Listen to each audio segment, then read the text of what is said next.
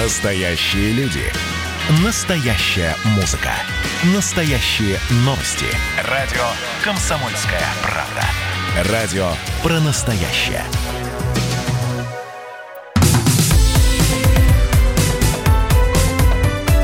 Как дела, Россия? Ватсап-страна! Здравствуйте, это прямой эфир программа WhatsApp страна. Что интересного происходит в жизни, в мире страны, в вашем регионе? В частности, об этом вы, кстати говоря, можете рассказывать. Это прямой эфир. Меня зовут Михаил Антонов. Здравствуйте. Громкие заголовки на интернет-ресурсах. ФСБ предотвратила провокацию на параде Победы в Москве. Конечно, хочется сразу прочитать, о чем там речь. На самом деле, была ли вообще задумана провокация или просто это был какой-то нервный срыв? А история очень простая. Действительно, там за несколько часов до парада сотрудники ФСБ попросили заменить человека одного в строю, а этого самого замененного взяли под стражу. Потому что совершенно неожиданно, да, молодой человек готовился пройти парадным строем на Красной площади, но зачем-то он разбил автоматом стекло автомобиля ФСО перед началом парада и потребовалась срочная замена. Кто-то начинал говорить про провокацию, кто-то говорит... Слушайте, это как, как коллега э, один на другой радиостанции сказал, просто голову могло напечь. А может быть нет. Вот сейчас спросим у военного обозревателя «Комсомольской правды» Виктора Баранца. Он с нами на прямой связи. Виктор Николаевич, приветствую.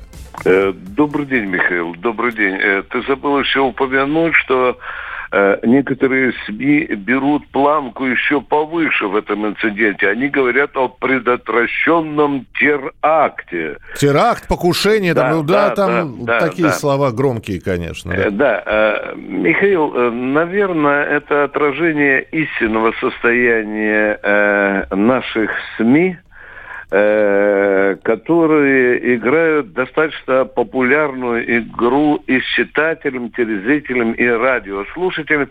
Они играют в обманку. Они просто из мухи делают слона, как сказал мне один из свидетелей э, вот этого чрезвычайного происшествия. Вы, Михаил, правильно изложили сюжет. Да, войска стояли, до парада оставалось полчаса, стояли коробки. Эта коробка была исторической. Вы знаете, что там были пограничники, разведчики.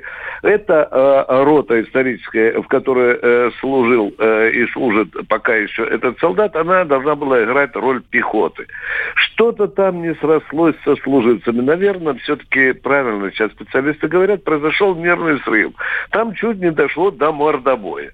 Естественно, за всеми этими коробками очень бдительно и плотно присматривали наши спецслужбы, и ФСБ, и милиция. И когда вот эта свара громко началась, а в руках, хотя и холостое, скажем, или заряженное оружие и так далее, офицер ФСБ попросил командира заменить. Он поинтересовался, что тут свара, люди же там рядом стоят и так далее. И командиру было порекомендовано заменить. Командир сказал вежливо солдату, пройдемте, давайте пока отдохни, у тебя что-то с нервишками и так далее. Э, солдат отказался напрочь. Тут подошел офицер ФСБ, он стал быковать а ты кто такой, пошел нах, ну и так далее, понимаешь? Да? То солдатика повели э, к автобусу и заменили. Э, солдат тут и начал мать его перемать, и ФСБ проклинать, и сходу вот этим ППШ, в котором не было ни одного патрона, долбануло, разбило стекло э, ФСО. Ну, после этого его отвезли в кутузку и стали э, учинять, как положено, под протокол допрос. Солдатик, извини, я не знаю точно, но свидетели говорят, сидел как описавшийся, когда ему следователь задал вопрос, вы планировали провокацию или теракт, этот мальчишка сопливый спросил растерянно, а, а как это, а, а, а, а что это? Ну и признался, что уже и мамке, и папке э, позвонил, и девочке любимой написал, и всем родне, смотрите меня по телевизору. Ну, парнишке хотелось вот таким образом. Ну что, Михаил? Э, хотели... Вот, Виктор Николаевич, да, последствия да. какие? Потому что сейчас ведь найдутся те люди, которые, знаете, дерьмецат на вентилятор подбросят, да, да, с которые, да, да. которые скажут, хорошо, не было никакой провокации, но вы видите, каких призывают в армию-то, да? Это да. ж как он проходил медкомиссию? Наверняка у паренька там какие-то отклонения есть. Уже звонят мне, звонят. Ну, звонят. Именно вот, такие вот. вопросы мне задают. Миша, ты спрашиваешь меня последствия. Поначалу замахнулись на уголовное дело. Ну, как это положено, был же адвокат, да, и, в общем-то, перевели э, потенциальную уголовку в административное дело. Ну, что, что, что будет инкриминировать? Э, э, хулиганство, э, неподчинение э, командиру, нанесение материального ущерба э, государственному имуществу. Ну чего, ну, на, на, на губе посидит, да? Да, да, Михаил, да. Поначалу говорили, что нам даже могут э, отвесить два годика дисбата, но адвокат говорит, что это, э, это, это очень круто. Но тем не менее, Михаил, вы абсолютно правильно говорите. Уже звоните, а как могли допустить в коробку э, человека неуравновешенно. Да вы, э, ребята, хотя бы полчасика э, походите вместе с троем, постойте на жаре, когда в темечко светит, да еще каска на голове там, да, тогда, может быть, и будет, и, и, и случилось. Виктор Николаевич, ну да. давайте тогда за судьбой, парнишки, понаблюдаем, да, потому да, конечно, что вер, конечно, вернемся конечно. к этой истории. Спасибо большое. Военный обозреватель Виктор Баранец был с нами на прямой связи. Как дела, Россия? Ватсап-страна! Я напоминаю, что все те истории, случаи, новости, которые мы произносим в эфире, вы можете обсуждать. Присылайте, пожалуйста, свои сообщения. Вот по поводу этого паренька, мне его жалко почему-то. А вопрос у меня сейчас к вам еще следующий. Вот попробуйте точно, вот просто ответить односложно, да или нет. Нужны ли России памятники, памятники Сталину? 2020 год на дворе. Память... Вот звукорежиссер кивает э, отрицательно головой и говорит, не нужно, не нужно. А в Нижегородской области, тем не менее, открыли памятник Иосифу Сталину. Монумент установили на земельном участке, который принадлежит местному бизнесмену и руководителю отделения Правильно, КПРФ. На церемонии открытия участвовали несколько сот человек, развивались красные знамена, а на прямой связи корреспондент «Комсомольской правды» Роман Добролюбов. Рома, привет! Да, привет, Михаил. Слушай, ну это настоящий памятник, это не бюст, это вот я посмотрел его, такой, знаешь, внушает. Ну, ну да, как сообщается, вот памятник высотой 4 метра вместе с, с постаментом, как mm. я понял. Скажи, пожалуйста, а здесь уже право частной собственности, дескать, человек э, владелец земли, это его земля, может ставить все, что хочет, или как-то согласования с, с установкой тоже были какие-то? На самом деле согласований никаких не было. Да, действительно, памятник на частной территории. И вот э, власти города Бор, э, собственно, в котором был установлен этот памятник, э, это ближайший город э, к Нижнему Новгороду, вот, они э, никаких уведомлений об установке этого памятника не получали, соответственно, разрешений не выдавали, и сейчас в компетентные органы направлен запрос на то, чтобы проверить вот, ну, законность таких действий. А, то есть еще под вопросом, останется ли он на месте или нет? Да, пока ничего не известно. Слушай, но так как э, ты находишься в редакции, и вот нам здесь пишут, э, памятники Сталину нужны. Э, друзья, спасибо. Аргументируйте, почему. Хотя я понимаю, что да, и, потому что это наша история. А скажи мне, пожалуйста, Ром, э, вот жители э, области, что говорят про этот памятник? Наверняка ведь мнений очень много, но среди них есть какие-то преобладающие. Вот что в Нижегородской области про открытие этого памятника говорят? Положительное все-таки или отрицательное? Э, ну, на самом деле, по, пока по Нижегородской области эта новость расходится, и э, ну, конкретных каких-то вот э, мнений еще пока я э, в массе не слышал. А давай конкретика. Но, вот ты молодой человек, ну, мы все относительно молодые люди, да? Вот, конечно, ты при Сталине не жил. Ты смотрел, читал, у тебя свое мнение про Иосифа Виссарионовича. И, те, и тем не менее у тебя на родине твои земляки устанавливают памятник Сталину. Вот у тебя это какие чувства вызывает?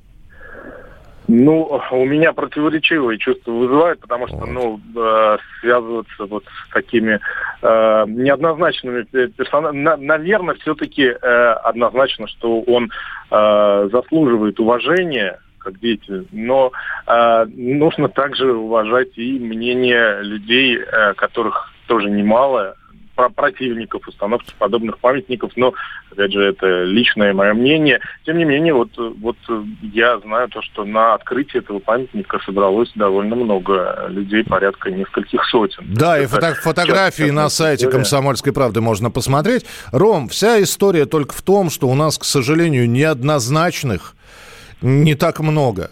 Гагарин, наверное, Это только, да. и, и все, понимаешь? А когда устанавливают э, бывшим вождям, э, царям, которые много лет... У каждого, наверное, можно в биографии найти как положительные, так и отрицательные моменты. Ну, посмотрим, что будет разворачиваться в Нижегородской области. Ром, спасибо тебе большое, что был с нами на прямой связи. Роман Добролюбов. А, кстати, вот этот вот человек, э, местный бизнесмен, руководитель отделения КПРФ, хочет по соседству с с памятником построить Сталин-центр. Чувствуете намек на что? Жилой дом с музеем. По мнению бизнесмена, местные жители надеются на то, что памятник станет символом борьбы с коррупцией в городе. Очень нужны ваши мнения, текстовые, голосовые. Нужны ли памятники Сталину? Как вы относитесь? 2020 год на дворе, памятник Сталину открывают. 8 9 6 7 200 ровно 9702. Как дела, Россия? Ватсап-страна!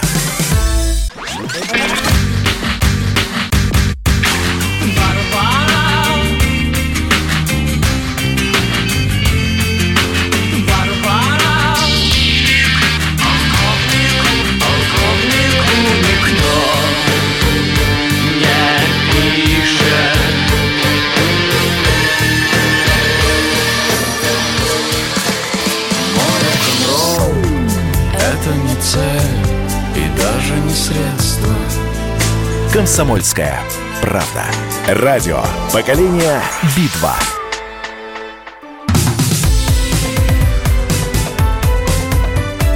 Как дела, Россия? Ватсап-страна! Итак, друзья, продолжается прямой эфир. Пожалуйста, э, присылайте свои сообщения. Вот здесь по поводу памятника Сталину, который открыли в Нижегородской области. Э, больше всего такой памятник нужен коммунистам. Они без них жить не могут.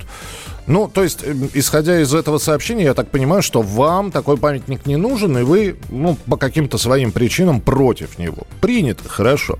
Здравствуйте, когда я слышу обвинение Сталина в массовых убийствах, то представляю себе безнадежно больной организм, который был вылечен при помощи антибиотика, а после выздоровления вдруг начал обвинять тротоцилин в том, что он вместе с болезнетворными бациллами уничтожил массу полезных микроорганизмов. Памятники нужны. Это Александр из Екатеринбурга. Вот если бы он поставил Гитлеру, было бы что обсуждать, а Сталину это нормально, ясно. Памятник Сталину надо поставить только за победу в Великой Отечественной войне. Ясненько. А, а, а чего не бери? Слушайте, не ко мне вопрос. Вот честно. Обращайтесь, пожалуйста, к тому человеку, кто памятник Сталину установил. Почему не бери? Ну, учитывая, что он Сталин-центр хочет рядом открыть, а почему нет? Вполне возможно, и Лаврентию Павловичу появится памятник, и Вячеслав Михайловичу, и, и Михаилу Ивановичу, и и многим другим деятелям советского правительства середины 20 века. 8 9 6 7 200 ровно 9702. Это ваше сообщение. Спасибо, что голосовые тоже присылаете. Обязательно их послушаем. Ну а мы продолжаем. Мы ждем ваших голосовых сообщений. Записывайте в WhatsApp и других мессенджерах мнения, вопросы, наблюдения. Всем вашим аудиопосланиям найдется место в нашем эфире. Телефон 8 967 200 ровно 9702. Вы знаете, про некоторые новости говорят, или про некоторые события говорят, что э, они не любят э, громкости, да, а, знаете, как деньги любят тишину. Вот и некоторые новости, ну да, обсудили то, что произошло, а дальше уже пусть оно идет, как идет. Но вот история с Михаилом Ефремовым, попавшим в ДТП, устроившим ДТП, в результате которого погиб э, человек, сер, водитель э, Сергей Захаров, обычный человек, она она просто не утихает постоянно, и каждый день появляется все новое и новое информация. А, то о том, то о другом. И в последнее время вот таким созидателем новостей про Ефремова стал адвокат Михаила Ефремова Эльман Пашаев, э, который ну, дня не проходит, чтобы не сделал какие-то заявления. Последние два заявления обсуждаются достаточно громко. Первое. А, давайте э, с, с трех заявлений начнем. Заявление первое, что семья Ефремова больше не будет предлагать денег семье погибшего Сергея Захарова. Дескать, отказались, но и, ну и зря это сделали, по мнению адвоката, но больше э, семья Михаила Ефремова никаких денежных э, компенсаций и прочего, которые, впрочем, никак не повлияют на судебный процесс, предлагать не будет. Второе. Адвокат Михаила Ефремова назвал возможную сумму компенсации семье погибшего в ДТП Сергея Захарова на той самой компенсации, которую установит уже суд. Эльман Пашаев сказал, что это может быть миллион или максимум полтора миллиона рублей. И по словам адвоката, Михаил Ефремов был готов передать больше денег родственникам, а миллион или полтора миллиона вполне возможно очень быстро собрать в течение дня по решению суда. Ну и, наконец, еще одно громкое заявление было сделано, о нем можно прочитать на сайте «Комсомольской правды», о том, что э, Михаил Ефремов готов усыновить осиротевших детей Сергея Захарова. Наверное, это самое громкое, резонансное такое заявление, потому что после этого посыпались сообщения, там, а Михаил вылечится от алкоголизма, если он детей хочет еще и усыновить, да, а дети-то, может, у детей спросить, нужен ли им такой усыновитель, да и в конце концов мама вроде как есть. И вот, понимаете, каждый день вот такая вот информация, она происходит, и пока что э, большинство каких-то фактов, информационных событий, которые обсуждаются в дальнейшем, происходит со стороны э, защиты Михаила Ефремова. Защита Сергея Захарова в лице э, адвоката Александра Добровинского не то чтобы молчит, но, может быть, и нечего заявлять. Может быть, э, это как раз то самое дело, которое любит тишину. Александр Андреевич Добровинский с нами на прямой связи. Приветствую вас. Здравствуйте.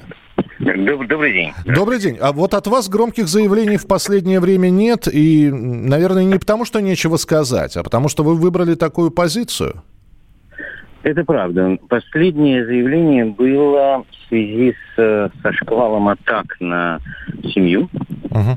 эм, которая э, по непонятным для меня причинам происходила, почему семья пошла на э, телевидение. И я объяснил, что в этой семье существует тайна, которую пришлось рассказать, ну, естественно, с согласия моих доверителей. Я напомню, что я представляю брата, сына и вдову покойного Сергея Захарова. И эта тайна заключается в том, что в 98 году в точно такой аварии, абсолютно, вот один к одному. Ночь, э, лобовое столкновение, выезд на эм, э, какого-то человека на встречную линию, и э, двоюродный брат э, погибшего Сергея Захарова э, принимает на себя удар, и, сконч... и он скончался в больнице через 7 дней. Что же произошло дальше? Э, дальше э, виновник трагедии абсолютно избежал любого наказания. Просто любого, понимаете? Mm-hmm. Там по тем или иным причинам, уже не будем ворошить, прошло 22 года и так далее. И семья решила, что э, как бы не больше, чтобы это дело и вторую трагедию абсолютно такую же в семье замяли. Вот поэтому они пошли. Это было последнее так, такое, знаете, как вы говорите, громкое заявление. Хорошо. Что касается да, да, да. трех, трех пунктов, которые, о которых вы сказали. Значит, пункт первый насчет денег. Я не знаю почему, э, но э, всех интересуют деньги, кроме семьи покойного Захарова. Они сказали и говорят, что нам абсолютно все равно. Э, мы ждем э, то, что э, скажет суд. Если он скажет рубль, значит это будет рубль. Если это будет э, ноль, 0 рублей 10 копеек, значит, таково и быть, но только по суду мы не хотим никаких подачек.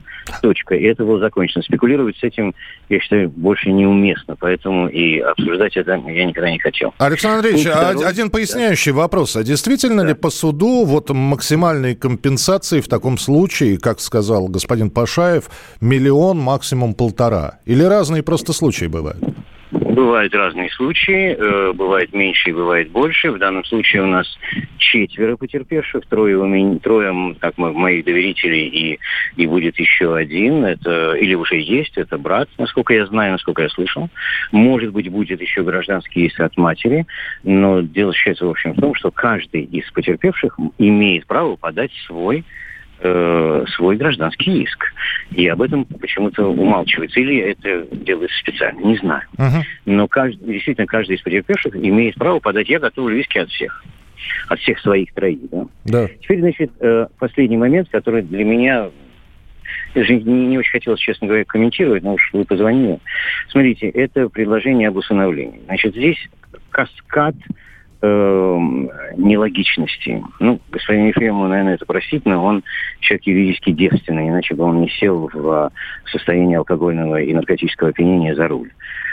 Э, Дело заключается вот в чем. Ефремов находится под домашним арестом. Несколько пунктов. Ефремов находится под домашним арестом, поэтому произвести все операции с усыновлением просто практически невозможно. Пункт второй. У нас в законодательстве не имеет права человек, эм, который судим, а Ефремов будет судим э, за тяжкое преступление, от 10 лет считается тяжким преступлением, да, не имеет права усыновлять. Ну, просто не имеет права. Эм, пункт третий. Дело заключается в том, что э, э, люди-то взрослые, там нету маленьких детей, понимаете? И они как бы, в общем, согласие должны свое дать на то, чтобы быть усыновленными человеком, из-за которого погиб э, их отец. И, наконец, пункт четвертый, моральный. Вы знаете, я не знаю, для чего это было сделано, выпустить слезу из судей или из народа. Или как себе э, Михаил Олегович э, представляет, что э, эти дети взрослые будут к нему подходить и говорить, папа, как дела? Понимаю, Александр, э, Александрович, ну, по да. ощущению заявление ради заявления было сделано. Вот. Ну... Соглашусь, скорее соглашусь, да. Угу. Спасибо, что были с нами в прямом эфире. Александр Добровинский, адвокат э, семьи Сергея Захарова. Э, и все-таки вот хотелось бы, да, еще раз, с одной стороны, следим за историей. С другой стороны, не очень хотелось бы обсуждать какие-то заявления, которые, не, которые относятся скорее к эмоциональной стороне, нежели чем к юридической или к той истории, которая произошла. Громкие заявления о том, сколько человек может дать денег, э, что можно сделать. Можно – делай. Нельзя – не делай. Ну, в общем, конечно, хотелось бы более предметно все это обсуждать, но тем не менее, мы эту историю не оставляем. Я напомню, что у нас до начала августа Михаил Ефремов остается под домашним арестом, чуть э, больше месяца остается. Будут ли еще сделаны какие-то заявления? Поживем, увидим.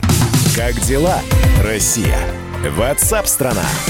Ну а здесь про памятник Сталину. Значит, э, пишут, слава Сталину, он Россию вывел в мировые лидеры, что говорит о том, э, что человек за то, что, и, в общем, не против, и поддерживает то, что в Нижегородской области постановили памятник Сталину. Э, Михаил, это личное дело каждого, тем более, если этот человек, внесший такой вклад в историю, не вижу никаких проблем. Коммунизм здесь не причен, это, между прочим, законная партия. Я понимаю, но вот я не зря спросил, можно ли на своей территории устанавливать памятники. Оказалось, что нужно согласовывать все это дело. Как дела, Россия? Ватсап-страна!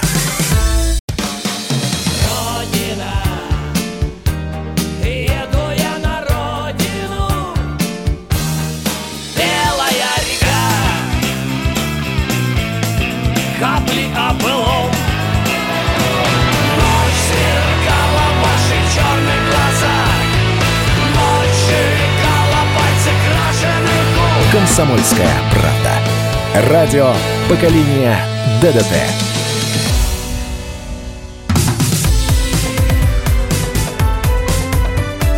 Как дела, Россия? Ватсап-страна! Продолжается прямой эфир на радио «Комсомольская правда». Удивительное сообщение. Не знаю, прямой эфир это или нет, но вас на Ютубе нет. Нет, то, что нас на Ютубе нет, это не говорит о том, что это не прямой эфир. Мы радио. Но вы, Михаил, сказали, что в армию попадают солдаты какие-то неадекватные. И снова неправда, я такое не говорил. Я сказал, что найдутся люди, которые скажут про этого солдата, которого выдернули за полчаса до прохождения парада по Красной площади. Найдутся люди и находятся уже, которые говорят, что в армию попадают неадекватные. А дальше вы почему-то на меня стали переходить, э, вспоминая о том, что я когда-то говорил. Я вас умоляю, вы либо слушайте внимательно, ну потому что вы написали целую петицию такую, а причем ошиб, ошиблись сразу же в первой строчке, что, дескать, это я сказал. Ну и дальше вас, что называется, понесло. С одной стороны, спасибо большое, что написали, потратили время. С другой стороны, будьте внимательны, пожалуйста. Но когда мы с э, Виктором Николаевичем Баранцом говорили, я сразу сказал, что мне этого солдата жалко, что у него просто произошел нервный срыв. А люди уже находятся те, которые говорят, что, дескать, вот э, таких вот призывают в армию. Поэтому так и рождаются сплетни. Ну, так, так и бывает, да, понимаете, кто-то что-то не дослышал, какой-то испорченный телефон. Слушайте, пожалуйста, внимательно, убедительно вас прошу. По поводу Сталина и памятника, установленного э, на частном землевладелии, частным предпринимателем, э, членом фракции КПРФ. Михаил, как вы относитесь к памятнику Сталину? Я за, за любые памятники, я плохо к сносу памятников отношусь больше памятников хороших и разных. Еще раз говорю, в истории Российской Федерации, в истории Российской империи нету ни одного вот незапятнанного человека, за исключением, наверное, Юрия Алексеевича Гагарина. Но мы про правителей говорим. Вот, пожалуйста, за памятник этому бандиту борются те, кто не знает или прикидывается, что не знает о сотне тысяч погибших невинных людей. Слушайте, Петр Первый лично головы стрельцам рубил. Ну что теперь, памятники Петру не ставить? Иван Васильевич Грозный тоже, знаю, не ангелочком с белыми крыльями был.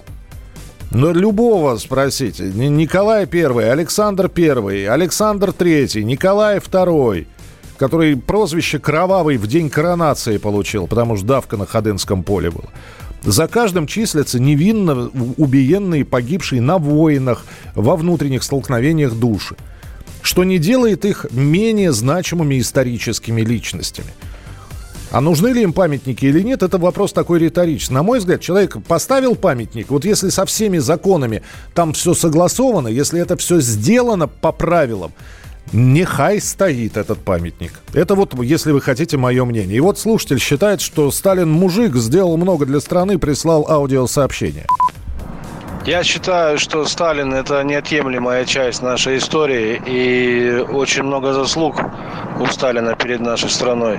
То, что обвиняют Сталина в репрессиях, в уничтожении невинных людей, на мой взгляд, это все просто болтология. Почему? Потому что не Сталин нас, насался по стране и своими руками арестовывал, там, отправлял в ГУЛАГи людей. Спасибо. Итак, э, там большое аудиосообщение. Спасибо. Присылайте свои сообщения 8967 200 ровно 9702. Как дела, Россия? Ватсап-страна! А теперь мы перейдем к новости, которую тоже хотелось бы обсудить.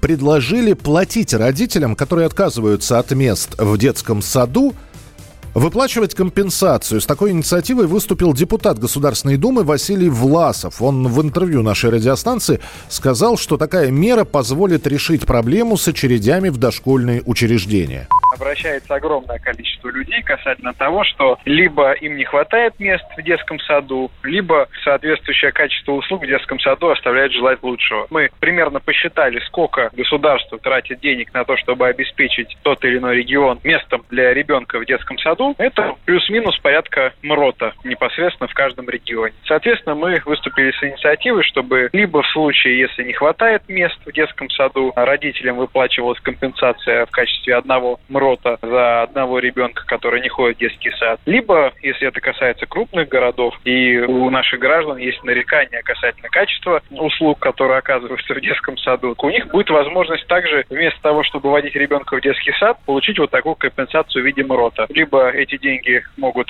получить родители и потратить на няню, либо, если ребенок сидит с бабушкой и с дедушкой, эти деньги пойдут на покупку пластилина, игрушек и всего, что необходимо. В общем, это такая поддержка, которая которая и государству, с одной стороны, снимет нагрузку по обеспечению мест в детских садах, или непосредственно хорошая помощь родителям. Ну вот самый молодой депутат Госдумы Василий Власов с таким предложением выступил. У нас буквально две с половиной минуты, чтобы обсудить это все с председателем комиссии по образованию Московского отдел, отделения опоры России Джамар Талиев с нами на прямой связи. Джамар, здравствуйте. Добрый день. Как вам идея? Нравится. Нравится. Понимаете, она нравится сейчас э, всем, у кого есть э, дошколята, э, которые вынуждены сидеть дома по тем или иным причинам. Но э, слишком много подводных камней, вам не кажется? Ну, во-первых, как определить ребенок по каким-то объективным причинам, потому что нет места в детском саду, или э, особенности развития ребенка не позволяют ему ходить в детский сад, и, и начнется. А почему этому дали, этому не дали? Ну, а я не очень понимаю, зачем э, уточнять, по какой причине. Смысл э, предложения Власова, если я правильно его понимаю, заключается в снижении нагрузки на очереди в дошкольные учреждения. Э, не ходишь в детский сад, получи денежную компенсацию по любой причине. Ходишь в детский сад, сдай денежную компенсацию. На сегодняшний момент времени в условиях дефицита тотального мест в дошкольных учреждениях это нормальная норма. И, естественно, не нужно стремиться к тому, чтобы эта норма стала постоянной. Как говорится, навеки вечно нужно все-таки строить детские сады. И нужно сражаться за, как он высказался, качество оказания услуг. Это мне всегда режет ухо, потому что вот в этом-то и основная проблема, что в дошкольных учреждениях нам оказывают, они воспитывают, э, как, на мой взгляд, следовало бы поступать. Но в качестве временной меры хорошее решение, и не нужно здесь ковыряться в причинах, почему ребенок не ходит в детский сад. Джа, Джамарт, да, у нас еще одна минутка есть. И э, еще один вопрос. Я просто здесь увидел уже комментарий от мамы, у которой семилетний ребенок на домашнем школьном обучении. Она говорит, что мне бы тоже деньги не помешали. Э, со школами сложнее, поскольку все-таки в отношении школ существуют некоторые стандарты образовательные, и здесь родителям нужно серьезным образом подумать, а то, что они делают э, со своими в образовательном смысле дома соответствует тому, что потом будет востребовано с точки зрения профиля знаний детского. В школьных учреждениях у меня только позитивная оценка полная поддержка этой инициативы. Ну, давайте посмотрим, как ее будут обсуждать на заседаниях Госдумы, поэтому не будем оставлять эту тему, посмотрим. Итак, э, от э, Василия Власова, депутата Государственной Думы, поступило предложение платить родителям, которые отказываются от мест в детском саду. Пустующие детские садики и все дети по домам. Почему-то у меня такая картинка нарисовалась в голове. Что вы думаете по этому поводу? Пишите, пожалуйста, 8 9 6 7 200 ровно 9702. 8 9 6 7 200 ровно 9702. Впереди интереснейшая рубрика, а WhatsApp страна продолжится в начале следующего часа.